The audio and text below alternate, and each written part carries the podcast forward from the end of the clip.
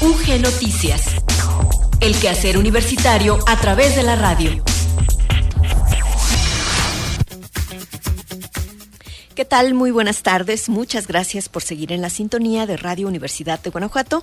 Damos inicio a la emisión de este miércoles 9 de marzo de 2022 de UG Noticias. Les saludamos hoy en los controles técnicos Maricruz López, al micrófono Gloria Isabel Rodríguez. Transmitimos en la amplitud modulada en el 970 en Guanajuato Capital y en la frecuencia modulada en el 91.1 en León, 91.3 en San Miguel de Allende y en el 100.7 en la ciudad de Guanajuato. Y bueno, pues también está la posibilidad de que nos escuchen en nuestra transmisión digital digital a través de nuestro sitio en internet www.radiouniversidad.ugto.mx o también tenemos una aplicación que es de descarga gratuita para dispositivos móviles Android y iOS. Radio y Televisión UG. Vamos a iniciar con nuestro avance informativo y después les vamos a presentar la efeméride del día.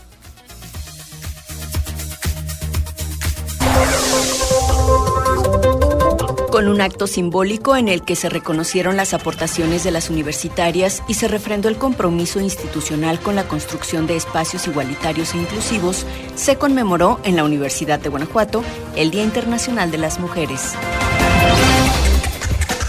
Hoy en entrevista hablaremos de la serie de Cocina y otras maravillas de Radio Universidad de Guanajuato.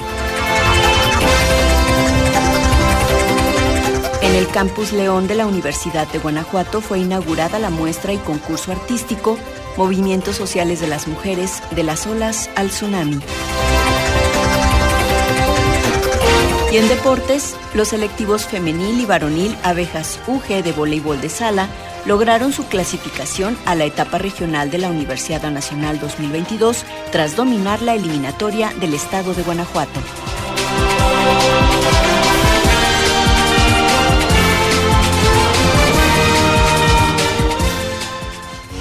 Efemérides UG. 9 de marzo de 1839. Finaliza la Guerra de los Pasteles. El 9 de marzo de 1839, México firmó el Tratado de Paz con Francia, poniendo fin a la primera intervención francesa, también conocida como Guerra de los Pasteles un hecho que formó parte del panorama conflictivo internacional dominante del siglo XIX entre las potencias europeas y las naciones recién constituidas. Un año antes, se divisó en el puerto de Veracruz una flotilla marítima francesa para exigir el cumplimiento del ultimátum que traía consigo el ministro plenipotenciario francés, Charles Baudin. Entre las demandas presentadas se exigía la indemnización por los saqueos y destrucciones, ya fuera por parte del pueblo o los partidos beligerantes que habían sufrido los súbditos franceses, como el acaecido a un francés que vivía en Tacubaya y había sufrido el saqueo de su pastelería por parte de fuerzas militares durante un disturbio.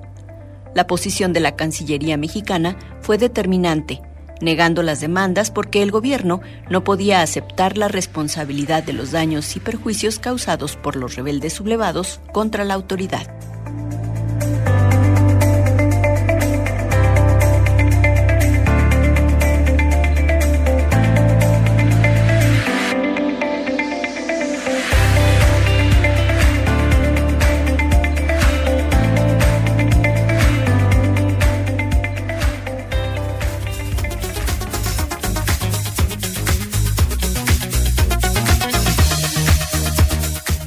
El detalle de la información, les compartimos que mediante la realización de un acto simbólico en el que se reconocieron las aportaciones de las universitarias y se refrendó el compromiso institucional con la construcción de espacios igualitarios e inclusivos, se conmemoró en la Universidad de Guanajuato el Día Internacional de las Mujeres, el cual se celebra cada 8 de marzo. El Salón del Consejo Universitario fue el escenario que congregó a un público compuesto en su mayoría por alumnas de nuestra institución y en donde también se dieron cita a algunas de las homenajeadas en la muestra artística Las Mujeres en la Universidad de Guanajuato, que se exhibe en la escalinata y el patio de estudios del edificio central de nuestra Casa de Estudios. El acto simbólico estuvo presidido por la secretaria general de nuestra institución, la doctora Cecilia Ramos Estrada, quien se refirió al origen de la conmemoración del 8 de marzo y reflexionó sobre la lucha por los derechos de las mujeres y el momento histórico que se vive en el que se busca un cambio de paradigmas sociales. En el evento estuvieron presentes como invitadas especiales algunas de las mujeres homenajeadas en la muestra artística, como son la doctora Teresita de Jesús Rendón Huerta Barrera, la maestra Rosa María Villegas Medina, la maestra Victoria Morán Aguilar, la maestra Marta Olivia Gallaga Ortega, la maestra Elia Mónica Morales Zárate, la maestra María Elena Morales Sánchez, la doctora Catarcina Dorota Robel, la doctora Dolores Elena Álvarez Gasca y la maestra María Elena Espino Villafuerte. En representación de las mujeres universitarias homenajeadas, la maestra Dolores Elena Álvarez Gasca ofreció un mensaje en el que externó el privilegio que representa para mujeres de su generación tener la oportunidad de elegir, así como las oportunidades y satisfacciones que eso les ha representado. Luego del acto protocolario referido, se realizó un recorrido por las obras exhibidas en el patio de estudios del edificio central, espacio en donde la maestra Rocío Sánchez Espino, coordinadora de esta muestra, explicó que se busca rescatar las aportaciones de las mujeres universitarias con obras realizadas por alumnas de la licenciatura en diseño gráfico, con la colaboración de alumnas del programa de diseño de interiores y de la licenciatura en letras hispánicas. Para concluir con la jornada, se realizó el taller denominado 8M 2022, un balance feminista desde las miradas de las mujeres universitarias impartido por la maestra Giovanna Rochacano, activista feminista y profesora, quien generó un espacio en donde prevaleció el diálogo, la sororidad y el apoyo entre mujeres universitarias, en su mayoría alumnas de la Universidad de Guanajuato. Luis Miguel Campos ya tiene para nosotros el reporte del estado del tiempo, el cual nos ofrece desde el área de Ciencias Atmosféricas y Observatorio Meteorológico de la Universidad de Guanajuato.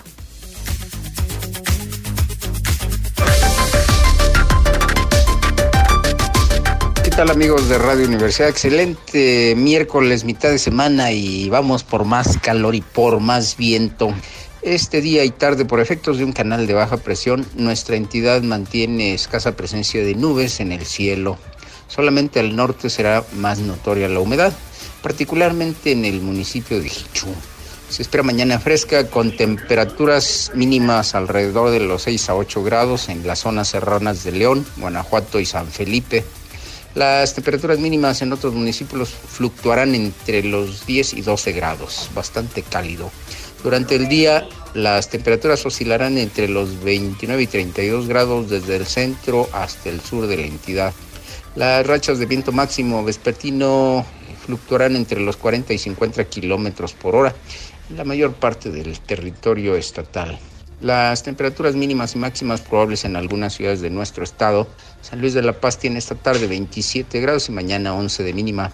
Cámbaro también 27 con 10 de mínima. Valle de Santiago 30 grados con 10 de mínima. Irapuato también 30 y 10. Silao 29 en esta tarde y 11 de mínima.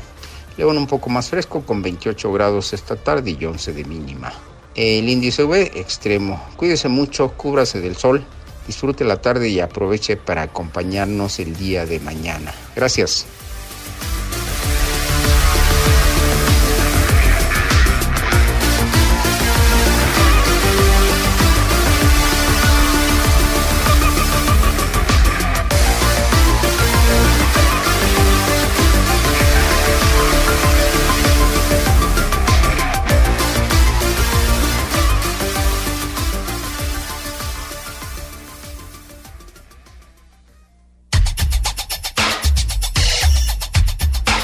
Entrevista UG.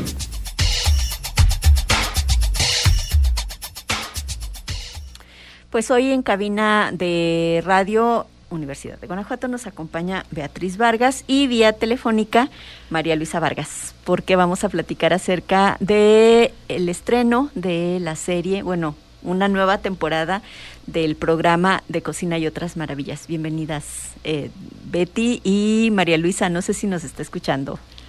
Las hermanitas. Como no, los escucho, Aso, y claro, y con mucho gusto. Pues inicialmente a mí me gustaría que nos hablaran de cómo surge de Cocina y otras maravillas y luego cómo ha sido este trabajo de colaboración entre hermanas, porque pues también eh, esto implica que de una cuestión, un gusto como muy personal, trasladarse a lo profesional a veces conlleva ciertas eh, características, ¿no? En cuanto a, a, las relaciones entre ustedes en este caso. No sé, pues, quién quiera comenzar. Pues todo, eh, yo creo que María Luisa, ¿no? El inicio de, de, este proyecto tiene que ver contigo. Ah, bueno, sí, muchísimas gracias. Mira, te voy a explicar. En nuestra casa fuimos cinco hijos. Papá y mamá cocinaban los dos. Mamá era la cocinera de diario y papá era el cocinero de lujo. Ella decía, y si es cierto, así era. Entonces a todos nos gustó cocinar y comer, todos aprendimos a cocinar y a comer rico. Beatriz y yo somos hermanas muy parecidas, tenemos gustos muy muy parecidos. Ella estudió historia y yo comunicación. Ella acabó dedicándose a la comunicación y yo también a la historia. Entonces, hemos hecho estos intercambios desde que tenemos memoria. Eh, por eso ha sido muy fácil y sumamente placentero para nosotros y muy divertido, también muy divertido trabajar juntas. Eh, creo que este proyecto surgió a partir de mm, una eh, pequeña columna que estuve que he estado escribiendo desde 2013 en la en la revista cultural alternativas del Instituto Cultural de León y que se llama Agua a la Boca. Y es la versión reducida super reducida de estas cápsulas que hemos hecho porque eh, una vez estando platicando con Laura Lozano, que estuvo mucho tiempo eh, allá en la Radio Universidad, y con Beatriz pensamos que era una excelente idea, de hecho se le ocurrió a, a Yoya, a Laura, que era una muy buena idea trasladar estos estas eh, columnas y un libro que había escrito yo ante, anteriormente sobre cultura eh, alimentaria eh, para transformarlo en cápsulas, en cápsulas radiofónicas. Y pues nos dimos a la tarea. Eh, yo escribo los textos y Beatriz nos, nos regala toda esta música de la cual ella piensa en sonidos, en palabras, pero ella en sonidos. Y cada vez que lo hace me, me deja súper sorprendida, conmovida de, de todo lo que la música tiene que decir a partir de todas estas experiencias culinarias. Finalmente son los sentidos los que imperan siempre. No sé, Beatriz, que ella, qué piense ella o cómo lo explique ella. Ay, gracias María Luisa. Pues eh, sí, efectivamente recuerdo perfectamente estar en la casa de mis papás justo cuando surgió la idea. En mi memoria estabas eh, tú eh, planeando además adentrarte en el estudio de todo esto a través de una maestría que hiciste. Escribiste el libro que se llama justamente Meditaciones de Cocina Íntima y ese es el, como el subtítulo de este programa, de esta serie que con estos nuevos capítulos que comienzan a transmitirse este viernes, llegaremos a los 59 episodios a través de muchos años, porque han sido programas que han tenido muchas transmisiones y retransmisiones, eh, probablemente eh, los han escuchado ya todos varias veces, y que han sido, pues para mí también una evolución en, la manera de ir eh, produciendo un programa, porque bueno, ahorita María dice pues que eso es música y sonidos eh, que tienen que ver con el texto que ella escribe, pero eso también ha tenido su evolución de ser inicialmente una verdadera musicalización nada más, a, tener ya otro tipo de, de, producción en la que yo también quisiera que la, la propia sonorización fuera emitiendo su propio discurso no contrapuesto, sino acompañado, pero teniendo algo que glosar, digamos, es, yo así lo veo actualmente, es casi una glosa al texto, porque me motiva mucho el texto, ¿no? Es muy inspirador también para mí. Y bueno, siempre hay adentro algunos guiños que tenemos entre ella y yo, que son las historias personales o de nuestras generaciones. Y los, y los capítulos han ido abordando temas que van variando desde eh, cosas muy concretas sobre sí la historia de la cocina o la historia o, ciertos alimentos o ingredientes incluso de pronto ya personajes. Es decir María Luisa tiene esta libertad de ir eh, abordando temas muy diversos. Y últimamente en el último intercambio de camisetas que hemos hecho entre ella y yo me atreví a hacer un par de guiones también cosa que yo no había hecho antes, y, los escribí, después María Luisa los enriqueció y estos dos guiones este, van a salir ahora en estos nuevos episodios y a mí me causa una emoción especial esto. Además, la cocina como un elemento fundamental en nuestra formación, ahí empieza todo, ¿no? Desde la forma en la que convivimos, porque luego, bueno, eh, ya que estamos en estas cuestiones como más íntimas, la casa de las abuelas se vuelve como el punto de reunión del que nadie quiere salir y entonces a lo mejor está el comedor grande, sobre todo en estas familias que eran muy numerosas y entonces pues lo ideal era que la gente se, se sentara de partir en, en la mesa del comedor, pero no, todo mundo se apiña en la cocina y también pues la forma en la que nos alimentamos, que también conlleva ah, si tienes una vida saludable o no la tienes. Entonces, es como un punto neurálgico en nuestra, en nuestra formación. Y bueno, pues no sé si además de las propias vivencias, María Luisa, has tenido otras fuentes de, inspiración, porque mm, a veces pensamos en esta literatura en la que la cocina es como un personaje también, pero no sé si esté tan extendida. Yo creo que la primera referencia es como agua para chocolate, que es como básicamente una especie de receta, así paso a paso. Y cuando escuchamos las cápsulas de, de cocina y otras maravillas, pues también tienen un poco de esto. Yo me acuerdo saborearme una sopa de cebolla sin tener propiamente la receta. Qué maravilla. sí, fíjate que sí, en todos los programas que hemos hecho, Beatriz y yo, hemos incluido, además de la receta, porque esa nos, las, nos las fueron pidiendo los radioescuchas y los lectores, de por favor pongan una receta, no pueden estar hablando de esto sin que me digan cómo se hace, sin que me pueda yo imaginar el sabor, como te pasó a ti, que me da muchísimo gusto que te haya pasado, me parece genial, porque es parte como del objetivo, ¿no? Llevar esta experiencia sensorial a través del oído hasta el paladar, ¿no? Hasta la boca. Fíjate que ciertamente la literatura está plagada de ejemplos, pero plagada. Claro, agua para chocolate eh, es ah, es una referencia muy muy muy muy moderna, muy cotidiana. Pero si nos ponemos a ver un poquito más, como hemos estado tratando de poner poesías, canciones, textos, reflexiones en cada uno de los programas para enriquecer también el texto.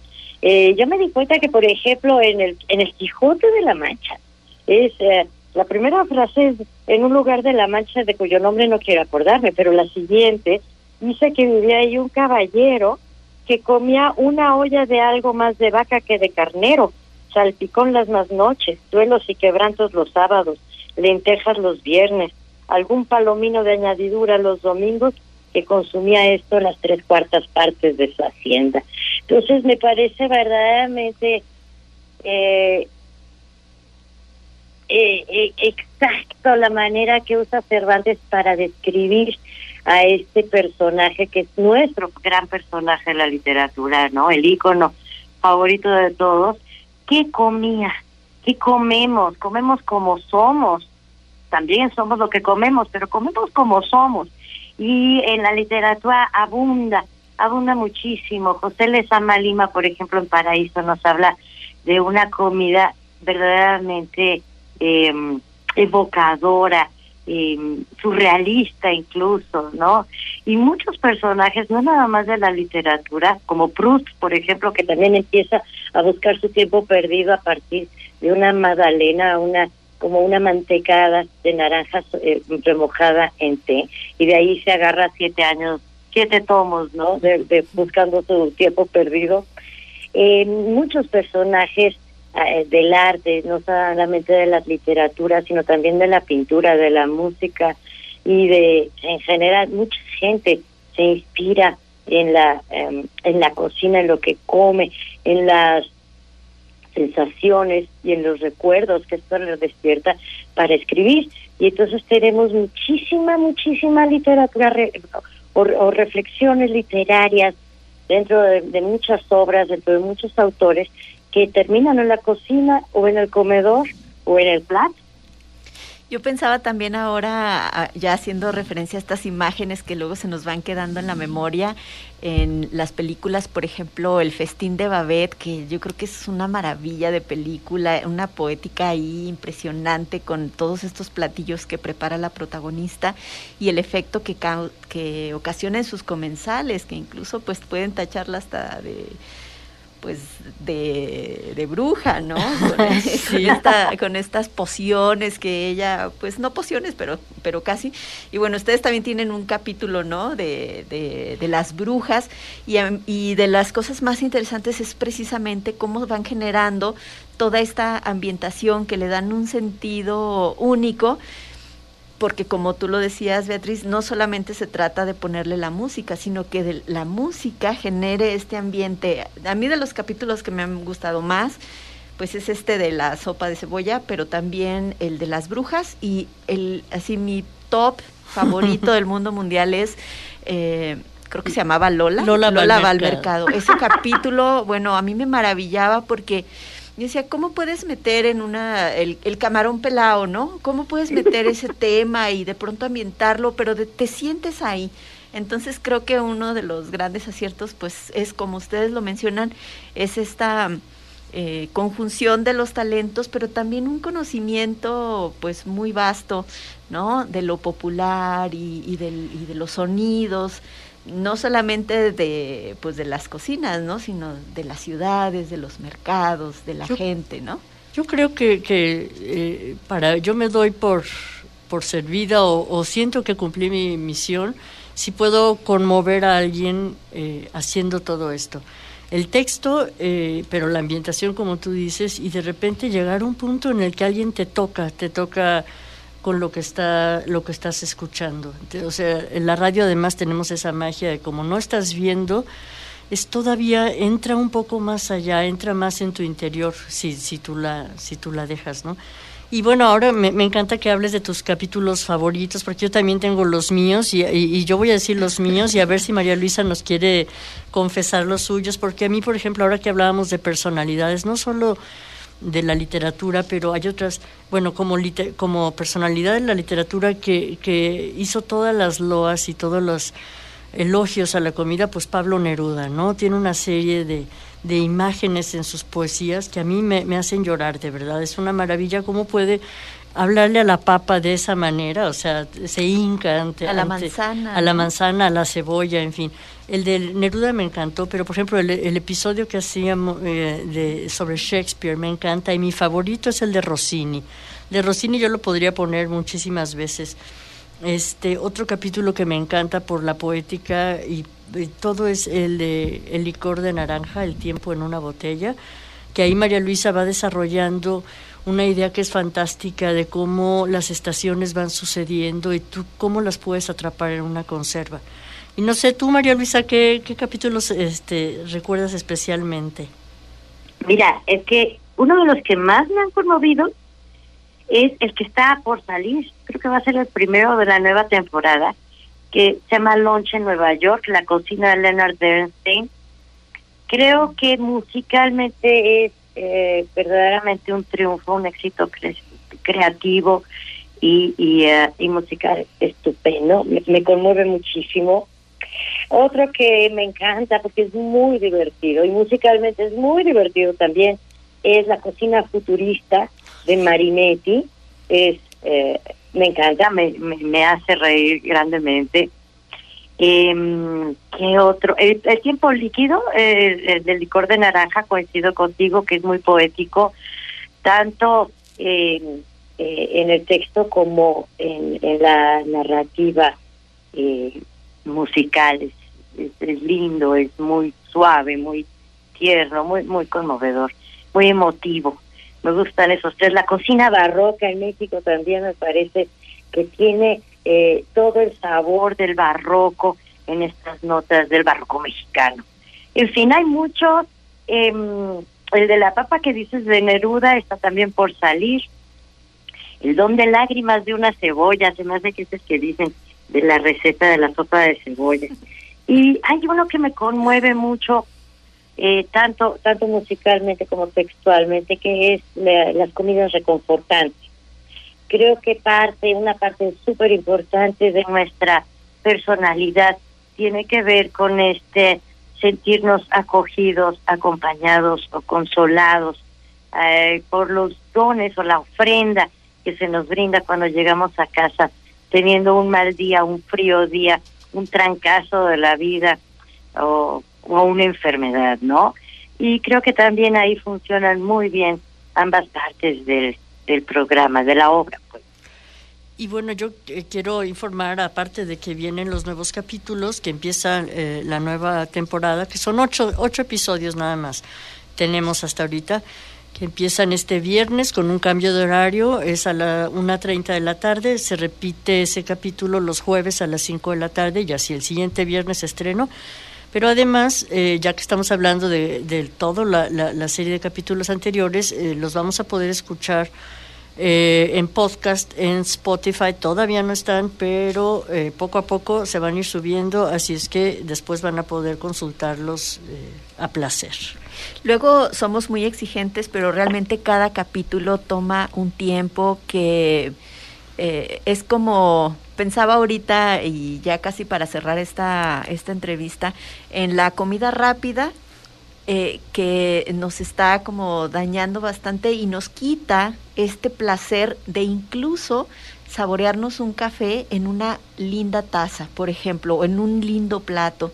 Hace unos días, eh, en una reunión con amigos, eh, alguien sacó un plato así, pues medio X, un, plato de plástico, y yo, yo les decía, es que yo quiero comer bien, dame un plato que esté bonito porque hasta eso no hemos perdido y comemos en un plato desechable y, bueno pues la dinámica de la vida actual como que nos ha alejado un poquito de esta cocción lenta que nos otorga eh, pues la cocina tradicional o esta cocina que alivia como decías María Luisa y, bueno, pues me gustaría como que cerráramos un poquito con una reflexión de, de ustedes dos en torno precisamente a qué nos puede brindar una reflexión, estas meditaciones íntimas desde la cocina en la realidad que estamos viviendo actualmente, ¿no? Con esto de la comida rápida.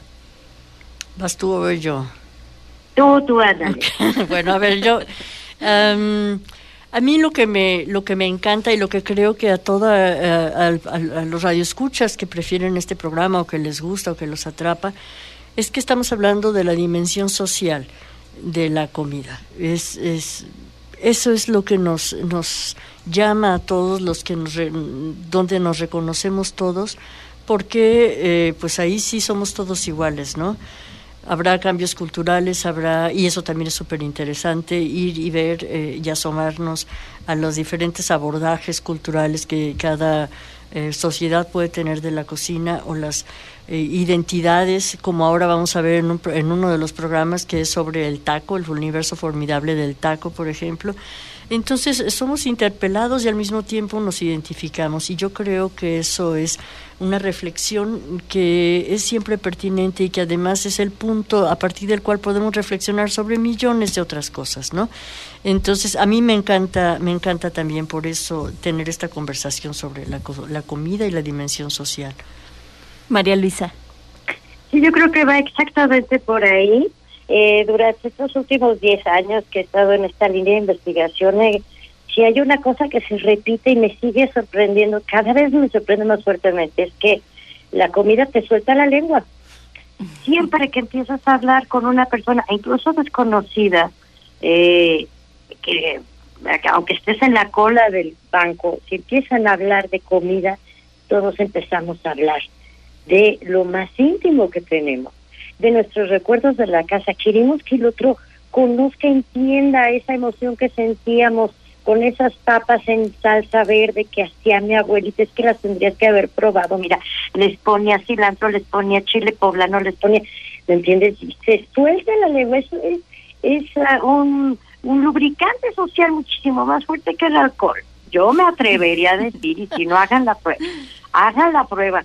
Este, no por nada, y yo quisiera cerrar con esta cita de Levi Strauss, que fue, yo creo que una de las de las em, reflexiones que más me inspiró a entrar en esta en esta línea de estudio de la cultura alimentaria. Dice Levi Strauss, la cocina es el acto con el que comienza la cultura. Es un proceso que nos conmueve grandemente porque nos habla en la lengua más antigua de todas, la que va directo a la raíz de lo humano, el lugar en donde todo comenzó, la boca. Pues hoy hemos querido que nos acompañen para invitar al público de Radio Universidad de Guanajuato a que escuchen, esperen con atención esta nueva temporada de, Cocina y otras maravillas, una producción que realizan Beatriz y María Luisa Vargas San José y bueno, yo sí debo decir que a mí me da mucho gusto que luego nos inviten aquí a los compañeros a participar en algunas ocasiones con sus en sus guiones. La verdad es sumamente divertido, eh, entrañable y bueno, pues también ahí nos vamos a escuchar. Yo quiero nada más, ya que lo mencionas y quería quería yo decirlo, agradecer muchísimo tu colaboración, Gloria, en la lectura de algunos fragmentos de los guiones en que hemos necesitado de otras voces y siempre, siempre agradecidísima con mi querido amigo y compañero Miguel Ángel Martínez, Javier Ángel Martí, como ustedes lo conocen, que ya no está aquí de planta en la radio porque ha terminado sus años de servicio, está jubilado, pero él sigue participando y en estos nuevos capítulos lo vamos a seguir escuchando, que siempre es un placer, igual que a ti, Gloria. Muchísimas gracias. Pues muchísimas gracias a ambas. María Luisa, ¿tu libro se puede conseguir? Sí, cómo no, mira, eh, por el momento lo tenemos en, la, en León, Guanajuato, en la librería del Fondo de Cultura. Pero además, fíjate que viene la Feria Internacional del Libro de la Universidad de Guanajuato, que va a ser del 31 de marzo al 9 de abril. Y en esas fechas, en uno de esos días, todavía no tengo exactamente la fecha, presentaremos este libro de cocina y otras maravillas, que fue la antología de los mejores capítulos que hicimos en el radio junto con las recetas, junto con las poesías o las canciones que veníamos eh, poniendo para enriquecer los textos. Entonces, eh, de entre, entre, entre el 31 de marzo y el 9 de abril, nos vemos allá en Guanajuato y bueno, pues dejaré algunos libros también eh, allá en Guanajuato para que se puedan conseguir. Eh, ¿Qué más? Eh, bueno, agradecer muchísimo a Radio Universidad de Guanajuato, que siempre nos ha apoyado muchísimo, que llevamos siete años transmitiendo estos, estos programas, estas pequeñas cápsulas, y, y que nos han dejado decir lo que hemos querido decir y de la manera en la que lo hemos querido decir. Muchísimas gracias a ambas. Viernes, una y media de la tarde y repetición los jueves a las 5. Los jueves a las 5 de la tarde a través de Radio Universidad de Guanajuato. Pues nosotros quisiéramos seguir aquí platicando mucho de, de, cocina y otras maravillas, pero tenemos que irnos a nuestra sección de cultura, donde Hugo Gamba nos informa acerca de una exposición, una muestra y concurso artístico que se inauguró en el Campus León de la Universidad de Guanajuato, Movimientos Sociales de las Mujeres, de las olas al tsunami. Gracias, María Luisa. Gracias, Beatriz. Gracias, Gloria. Y María Cruz. Gracias, Gloria. Gracias, Beatriz. Hasta luego. Chao, Sista. Cultura UG. Con el propósito de visibilizar el talento y la expresión artística de alumnas del Campus León de la Universidad de Guanajuato, fue inaugurada en el marco del Día Internacional de las Mujeres la muestra y concurso artístico Movimientos Sociales de las Mujeres de las Olas al Tsunami. Esto en la sede San Carlos de la División de Ciencias Sociales y Humanidades del Campus León. En total, 18 alumnas de las tres divisiones que actualmente conforman este campus universitario enviaron sus trabajos artísticos en las categorías de fotografía, pintura, cartel, dibujo, poesía, video y collage, todas ellas obras en donde las protagonistas son las mujeres estudiantes de la Universidad de Guanajuato. Todos los trabajos enviados bajo un seudónimo fueron evaluados por la colectiva Alerta Violeta, una asociación sin fines de lucro que brinda acompañamiento diverso a mujeres víctimas de violencia. Tras esta evaluación, el jurado calificador decidió otorgar el primer lugar a la obra Las Bravas, trabajo que refleja las desapariciones de las mujeres en todo el país y que se presentó bajo la autoría de Juanita del Carmen Mendoza Ornelas, estudiante de la maestría en estudios para el desarrollo. El segundo lugar fue para Ángeles Julieta Sánchez Rangel, alumna del programa educativo de médico cirujano, con su obra titulada Rescate entre nosotras. Y finalmente, el tercer lugar fue para Natalia Metzerí Ramírez Villanueva, también estudiante de la licenciatura en médico cirujano, con la obra Todos los Derechos. Es importante destacar también que la alumna Brenda Paulina Pérez Herrera estudiante de la licenciatura en Ingeniería Biomédica, recibió una mención especial por su trabajo realizado, el cual fue una canción titulada Canción de Sangre y Cielo. Al terminar la ceremonia de premiación de la muestra Movimientos Sociales de las Mujeres de las Olas al Tsunami, la doctora Cecilia Ramos Estrada, secretaria general de nuestra casa de estudio, destacó las movilizaciones de las mujeres a lo largo de la historia, la lucha diaria que cada una de las mujeres realiza, así como la valiosa participación de las alumnas universitarias en esta muestra y concurso artístico. En representación de la colectiva Alerta Violeta, la licenciada Jimena Franco fue la responsable de la entrega de constancias de participación y los reconocimientos a las alumnas ganadoras. Finalmente, compartir que la muestra Movimientos Sociales de las Mujeres de las Olas al Tsunami permanecerá abierta para todo público hasta el día de mañana, jueves 10 de marzo, en las instalaciones de la sede San Carlos en el Campus León de la Universidad de Guanajuato.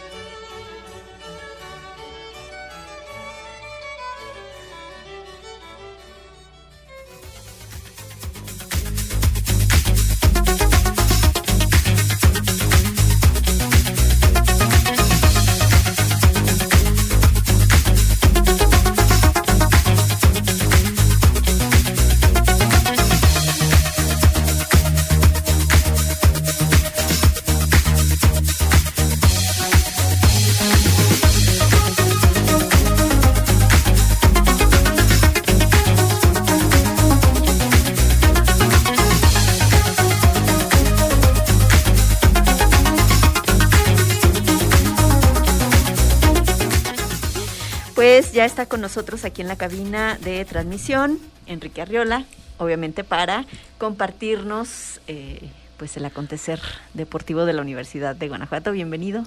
Gracias, Gloria. Muy buenas tardes a, a todos nuestros radioescuchas. Y fíjate que el día de hoy vamos a compartir buenas noticias para el deporte de la Universidad de Guanajuato y en particular del voleibol de sala porque eh, hace unos días los selectivos abejas UG, tanto de la rama femenil como varonil de nuestra casa de estudios lograron dar el primer paso rumbo a lo que esperamos sea eh, un éxito en este ciclo deportivo para lograr clasificarse a lo que sería la Universidad Nacional, que este año, por cierto, se desarrollará en la Universidad Autónoma de Ciudad Juárez, allá en el norte del país. Y el pasado viernes se llevó a cabo la eliminatoria estatal eh, en nuestra entidad y ahí estos equipos que comanda por una parte la maestra América Hernández, eh, que dirige al selectivo, quien dirige al selectivo femenil, y por la otra el profesor Carlos Tinoco, quien a su vez está a cargo de los jóvenes del selectivo varonil, lograron imponerse a sus rivales, la mayoría de las universidades participantes eh, precisamente de esa ciudad de Celaya. Y al respecto vamos a escuchar a continuación, Gloria, eh, lo, que lo que nos dijo cada uno de los profesores, de los entrenadores de estos dos equipos en torno a lo que fue esta eliminatoria. Primero, si les parece, escuchamos a la maestra América Hernández hablar sobre los rivales a los que se enfrentaron, cómo observó a este equipo, que por cierto se integra ya por muchas nuevas eh, jóvenes, ha habido un cambio generacional importante y la pandemia también te afectó muchísimo este tema de, los deportistas, ¿no? Que, ya egresaron.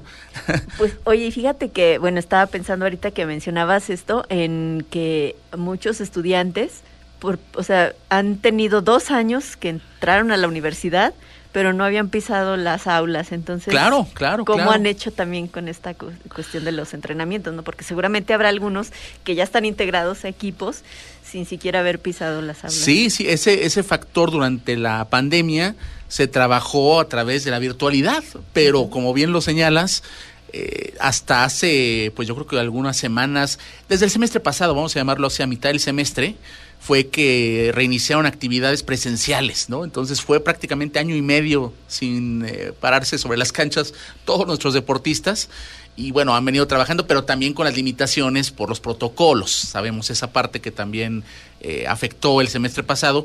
A partir de este periodo ya poco a poco se han venido retomando esa normalidad que es muy necesaria, sobre todo con, en todos los ámbitos, ¿no? En todas las funciones sustantivas de la Universidad de Guanajuato. Y en el caso del deporte, la presencialidad para eh, pues hacer equipo en este caso es vital, ¿no? Es vital. Y, sobre todo porque pues todavía los esquemas de vacunación no estaban completos el semestre pasado y demás. Todavía claro, eh, yo creo había incertidumbre, mucha incertidumbre. A finales del año había muchos estudiantes que no tenían eh, ni una sola de las dosis porque se habían enfermado y entonces cuando les tocaba pues no podían, no vacunarse. Este tipo de cosas. Pero bueno. Exactamente, pero esa es, esa es la, realidad de la que venimos, ¿no? En muchos ámbitos, incluyendo el deporte. Y si te parece, Gloria, escuchemos a la maestra América Hernández, la entrenadora del selectivo femenil Abejas UG de voleibol, hablar sobre lo que fue este torneo estatal, donde Abejas logra el éxito y lo que es el pase a la siguiente etapa, que es la regional, donde se medirán ante San Luis, representantes de San Luis Potosí, Aguascalientes, Querétaro y el propio estado de Guanajuato. Vamos a escucharla. Mira, en la fase de grupos, estuvimos en el grupo con el Tecnológico de Celaya. Eh, bueno, ahí eh, se jugó a dos de tres sets, ganamos afortunadamente en dos sets. El siguiente rival fue eh, la Incarnet. también tuvimos la fortuna de ganar en dos sets y posteriormente ya se llevaba el, la fase de, cruces, lo que nosotros le llamamos, ¿no? Que son semifinales y que finalmente este, nos tocó contra el equipo de la Unicelaya. Son equipos que, que han trabajado desde niñas juntos, eh, los equipos que yo te menciono, y que, bueno, también tienen una trayectoria dentro del voleibol estatal bastante fuerte. Eh, te voy a ser bien honesta, eh, las muchachas jugaron muy concentradas, eh, me gustó muchísimo su desempeño, de verdad es que no hubo momentos en que en que cayeran en ánimo jamás y, muy concentradas y, sobre todo porque desde los calentamientos se notaba la unión del equipo, eh, ellas mismas iban consolidando cada punto que hacían y no hubo tanta preocupación en estar pensando que a lo mejor o quizás no, no pudiéramos ganar los encuentros. Más bien, este, se notaba un ambiente bastante fuerte eh, de, trabajo, como yo te lo he dicho, y también este, de actitud. Ellas saben que pues de años atrás y durante muchos, muchos años que llevamos nosotros acá en la universidad, el equipo femenino siempre ha sido acreedor al pase al regional en voleibol de sala. Entonces, pues este, ellas decían que ellas se sentían comprometidas con, con toda la trayectoria de compañeras eh, que ya habían pasado por este por este evento y además, bueno, pues querían ellas vivirlo también. Ahí está la maestra América Hernández, la entrenadora del selectivo femenil Abejas UG de voleibol, sobre lo que fueron estos rivales y el proceso vivido por parte del grupo de chicas en el voleibol de sala femenil. Y ahora escucharemos al profesor Carlos Tinoco, el entrenador del selectivo varonil Abejas UG, quien también nos habló sobre esta, eh, pues esta competencia estatal y nos adelanta lo que viene para este, estos equipos representativos de nuestra casa de estudios. Este fin de semana vendrá la eliminatoria estatal del voleibol, pero de playa, donde también se buscará la clasificación para la Universidad de Guanajuato. Vamos a escuchar al profesor Carlos Tinoco. El pasado viernes este, tuvimos la oportunidad de competir en la ciudad de Celaya eh, y eh, nos enfrentamos, en, eh, digo, la característica de este proceso es que fuimos pocos equipos, fuimos cuatro equipos nada más Nos tocó jugar contra la Universidad Latina, que a mí me dio mucha alegría eh, verlos participar. Es la primera vez que participan en voleibol de sala. Entonces fue muy grato que, se conformara ese equipo. Eh, de hecho, el entrenador es exalumno de nosotros. Y nos da mucho gusto, ¿no? Reencontrarnos con, esas eh, relaciones de, amistad y de, compañerismo hace muchos años. El segundo juego fue contra el Tecnológico de Celaya y el tercer juego fue contra la Universidad de Celaya. De este todos contra todos, pues pasamos eh, a la siguiente fase dos equipos, que en este caso fue la Universidad de Celaya, y nosotros pasamos también a, la siguiente etapa, que es en San Luis Potosí. Me parece que está calendarizado entre el 1 y 8 de abril eh, próximo para lo que es los diferentes deportes. Entonces, eh, tuvimos la fortuna de, de clasificar a la siguiente fase y pues nos vamos a enfocar también ahorita en lo que tenemos este próximo sábado, 12 de marzo, para lo que es la eliminatoria estatal del voleibol de playa. Y hablando de esa eliminatoria en, particular eh, que se viene ahora, Carlos, ¿qué nos puedes eh, comentar hasta ahora, eh, digo, en, términos de estas condiciones que luego son cambiantes en cuanto a participaciones de otras universidades, pero ¿qué nos puedes adelantar de esa eliminatoria de voleibol de playa? Mira, es que como, como te explico, es que es un desconocimiento total de la gente conocida. ¿Por qué? Porque, volviendo al caso de la Universidad Latina, que era la primera participación, eh, trae, buen equipo, trae buen equipo y nos sorprendió, la verdad, en, el juego, este, nos costó un poquito de trabajo, pero sí nos sorprendió esa, esa parte de todos los muchachos. Y este, entonces en el voleibol de playa que se viene, eh, participan ellos, básicamente somos las mismas instituciones. A las mismas, de acuerdo. Las mismas instituciones, más la Ibero León, pero te digo, es un desconocimiento de lo conocido, porque como todos estamos bajo estas circunstancias, hay cambios de jugadores, eh, algunos tienen un proceso, voy a decir, un poquito más de, de fogueo que nosotros, o sea, son circunstancias que todo eso se va a ver reflejado en la competencia. No vamos a tener oportunidad así como de decir, bueno, estoy en este lugar y ya sé que este equipo viene de tal forma. Desafortunadamente no va a ser así, Enrique. Nos vamos a encontrar este, con grata sorpresa y no hay como esforzarnos al máximo, dar lo, mejor que tiene, tenemos cada uno de nosotros, pues para alcanzar ese objetivo que es ahora clasificar en esta disciplina que es totalmente diferente. Escuchábamos al profesor Carlos Tinoco, el entrenador del selectivo Abejas UG de voleibol, hablándonos sobre lo que fue eh, la etapa estatal de la eliminatoria de voleibol de sala, donde Abejas logra la clasificación en las dos categorías de eh, participación y ahora se viene esta eliminatoria estatal de voleibol de sala, también por cierto en la ciudad de Celaya. Pues muchísimas gracias Enrique Arriola por esta información. También muchas gracias a Maricruz López en los controles técnicos, a mis compañeros Hugo Gamba y Luis Miguel Campos. Con esto nosotros eh, finalizamos por hoy UG Noticias. Le esperamos de nueva cuenta mañana jueves. Les invitamos a que se queden en la sintonía de Radio Universidad de Guanajuato. Hasta mañana. UG Noticias el quehacer universitario a través de la radio.